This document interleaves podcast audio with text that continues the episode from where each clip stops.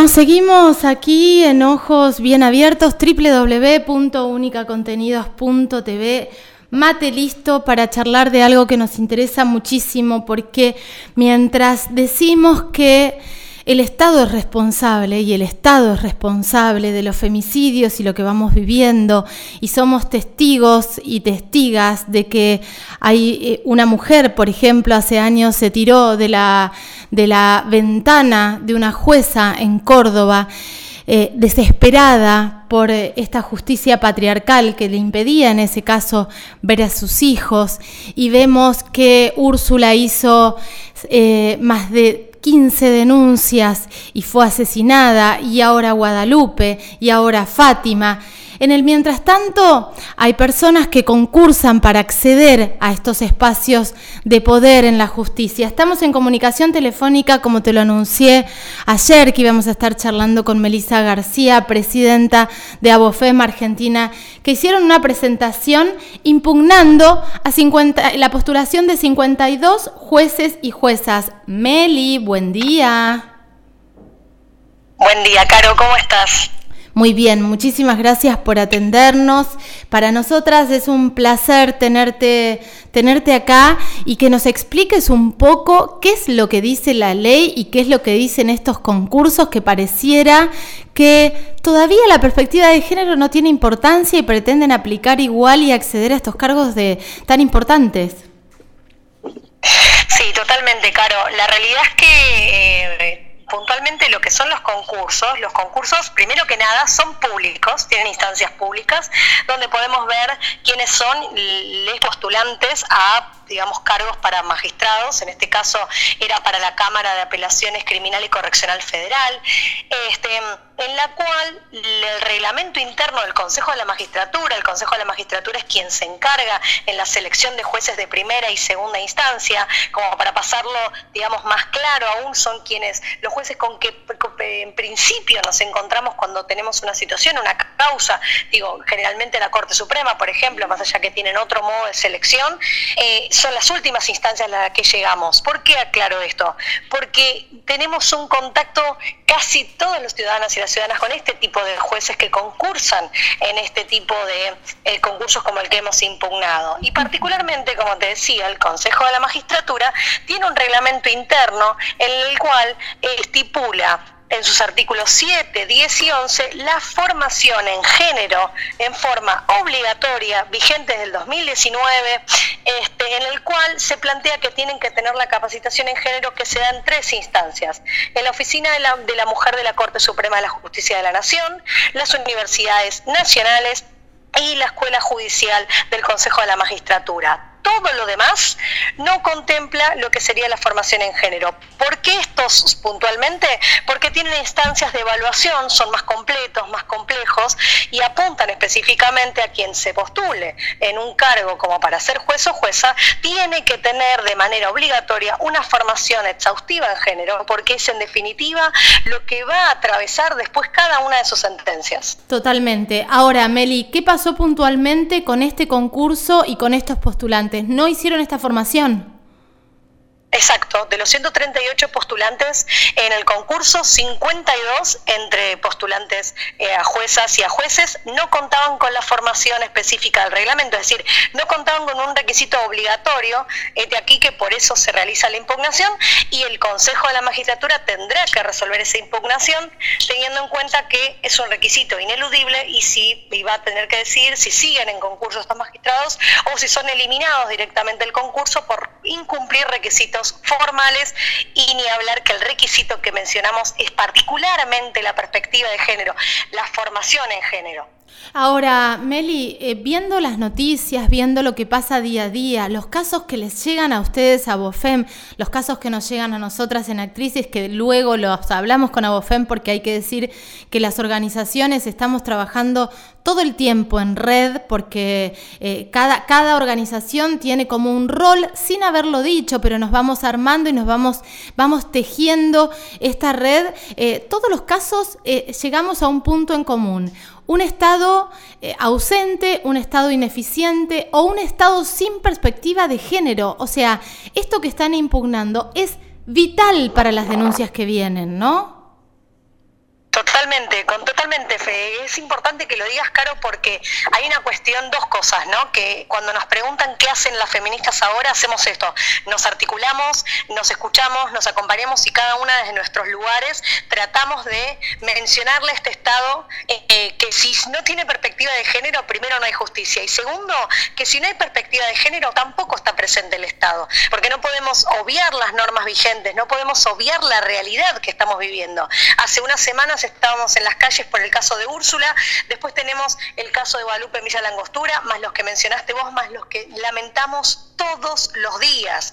Evidentemente hay una cuestión acá que es fundamental, que es eh, entender de una vez y para siempre que no podemos pensar en que la perspectiva de género, la formación en género sea la excepción, sea para algunos, sea para el que le interese, no, atraviesa total y completamente la vida de cada persona. Y en realidad, si sos funcionario del Estado, de Poder Ejecutivo, Poder Legislativo, Poder Judicial, tienes, tenés una obligación completa de contar con esa formación. Eh, Meli, vos hablaste de que esta formación tenía, que esta formación obligatoria dentro del, sistema judicial, del Poder Judicial, tiene instancias de evaluaciones, que es más completa. Y si hay algo que vemos en los ejecutivos, al menos municipales y provinciales, yo no he visto capacitaciones a nivel nacional, carecen de toda profundidad, de todo laburo real y comprometido.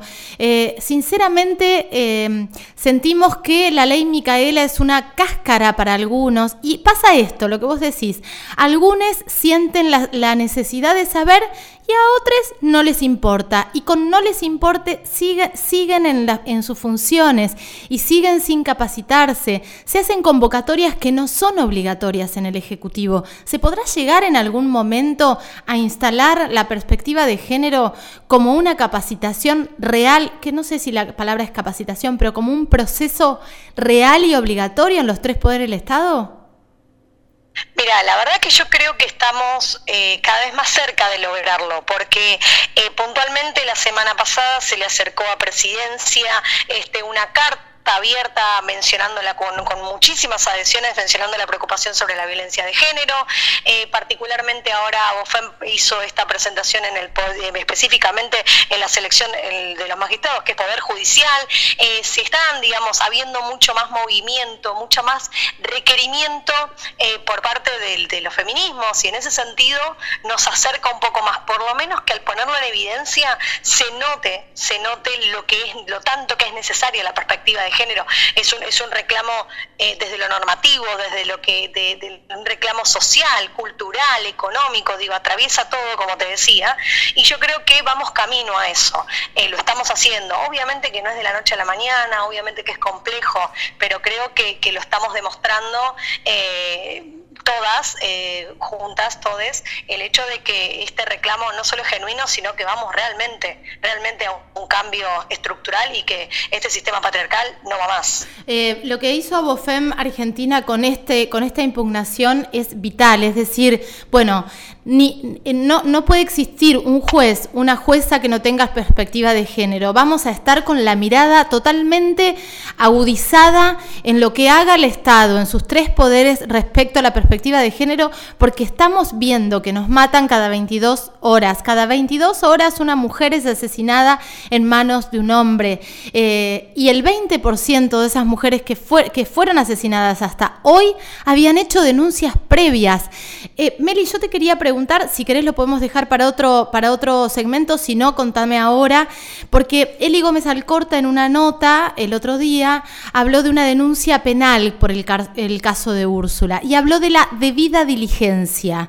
Digo, esta, esta obligación que tiene funcionarios o funcionarias del Estado de cumplir con su trabajo. No lo cumplieron y hay una muerte. ¿Qué es lo que sucede ahí?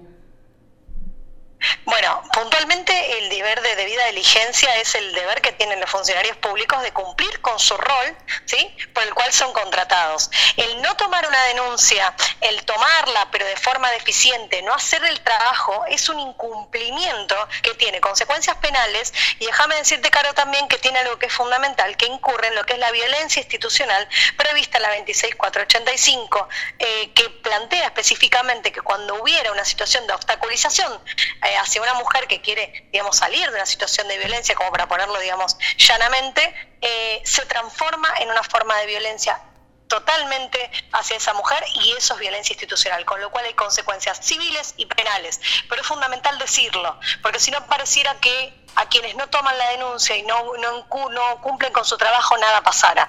Así que en ese sentido celebro esa mención de, la ministra y hay que, hay que solicitarlo, hay que hacer esas denuncias cuando no se cumpla este, con el deber de, funcionario público. Me parece fundamental esto, porque, eh, porque vemos que, que todo el tiempo nos dicen, bueno, acá la justicia ordenó a tal organismo hacer un seguimiento, no se hizo y hay una niña de cuatro años asesinada. Acá la justicia... Em, puso la perimetral. La, mujer reclamó que la perimetral no sirve porque el tipo sigue viniendo y no le ponen otra, otra, mm, eh, a ver, no, no, no ordenan otra, otra cosa que impida que el tipo se siga acercando y la mujer es asesinada. Digo, ahí hay responsables con nombre y apellido y esos responsables tienen que tener una, una denuncia, digo, y tienen que ser condenados por eso, porque hay vidas en el medio. Sí, totalmente, Caro, totalmente. Y también es parte, ¿no? Digo, es parte del problema y es parte de, empezar a, generar cambios y una solución, hacer estas denuncias correspondientes. Es cierto que es muy, eh, digamos, es agotador porque siempre somos nosotras, nosotros poniendo el cuerpo incluso para hacer estas denuncias, pero es una forma de poner un freno, ¿no? es decir, no, no, no queda en la nada el hecho de que no se tomen las denuncias, no es que queda en la nada que sigamos contando muertas, tenemos que hacer algo, estamos haciendo algo y vamos a seguir haciendo algo. Sí, eh, es el rol eh, terrible cuando nos dicen que estamos haciendo las feministas, eh, es esto, Meli, lo que vos decías al principio de la nota, estamos viendo, poniendo el foco donde el Estado está ausente o es deficiente o es poco empático o se empecina en alguna situación Em, y me parece que es fundamental. Se nos viene también un gran trabajo de militancia luego, y esto lo vamos a hablar, esto sí lo vamos a hablar en otro, en otro programa, para, la, para que la reglamentación, para la que la IBE realmente sea, esté vigente en todo el territorio nacional, porque sabemos que hay provincias, sabemos que hay instituciones donde están haciendo todo lo posible para no implementarlo, y es muy difícil, es muy difícil llegar a cada rincón. Entonces, eh, me parece que el rol de las organizaciones aún hoy es muchísimo más grande, muchísimo más fuerte y yo quería eh, desde acá, desde más de mil kilómetros, darte un abrazo inmenso, Meli, felicitarlas a, las, a todas las mujeres y disidencias de Abofem Argentina para, eh, por todo el trabajo que están haciendo, porque también nos enseñan, digo, al ver esta impugnación, nos enteramos que hay una capacitación obligatoria que tienen que hacer y ojalá que los otros poderes del Estado también pongan las capacitaciones obligatorias. Eh, así que muchísimas gracias por toda esta charla que fue una clase directamente. Gracias a vos, Caro, como siempre, y déjame decirte que esta conquista o este paso que dimos de Abofama Argentina es para todas, para todos los feminismos, porque esto nos despierta, nos pone nuevamente en un lugar donde no solamente salimos a las calles, sino que reclamamos formalmente y estamos juntas, y eso es fundamental. Así que como siempre agradecerte y te envío otro abrazo totalmente virtual y espero que algún día se concrete eh, personalmente. Sí, eh, falta poquito, Meli, falta poquito. Te mando un abrazo inmenso. Chau, chau.